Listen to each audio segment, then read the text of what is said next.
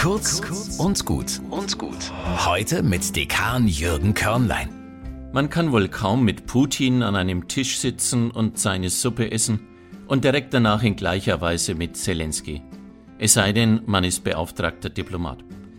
Dieses Thema ist uralt. Schon in der Bibel wettert der Apostel Paulus über eine Gemeinde, ihr könnt doch nicht sowohl am Tisch des Herrn Jesus Christus sitzen, als auch an den Tischen der Dämonen.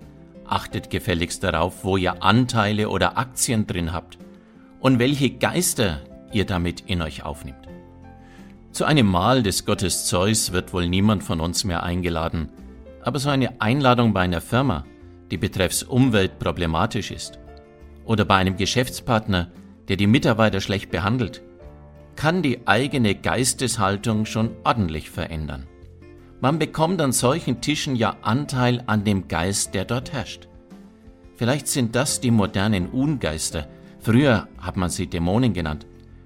Und wie ist das mit den Tischen in der Gartenkolonie, bei denen die angebliche Unverschämtheit ukrainischer Flüchtlinge wie eine Wanderlegende genüsslich zitiert wird, um dann über die Flüchtlinge aus der arabischen oder afrikanischen Welt herzuziehen, die angeblich alle jungen Frauen betatschen? Welche Geister bestimmen die Tische, an denen wir teilhaben? Heute bekommt im Nürnberger Opernhaus eine chinesische Aktivistin den Internationalen Menschenrechtspreis verliehen. Sie hat die Zustände in chinesischen Straf- und Umerziehungslagern für ethnische Minderheiten bekannt gemacht.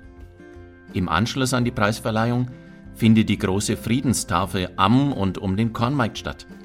Alle, die dort Platz nehmen, protestieren mit ihr gegen die Ungeister, die Uiguren oder andere Menschen ausgrenzen, mundtot machen oder gar inhaftieren, nur weil sie eine andere Herkunft, Hautfarbe, Religion oder sexuelle Orientierung haben.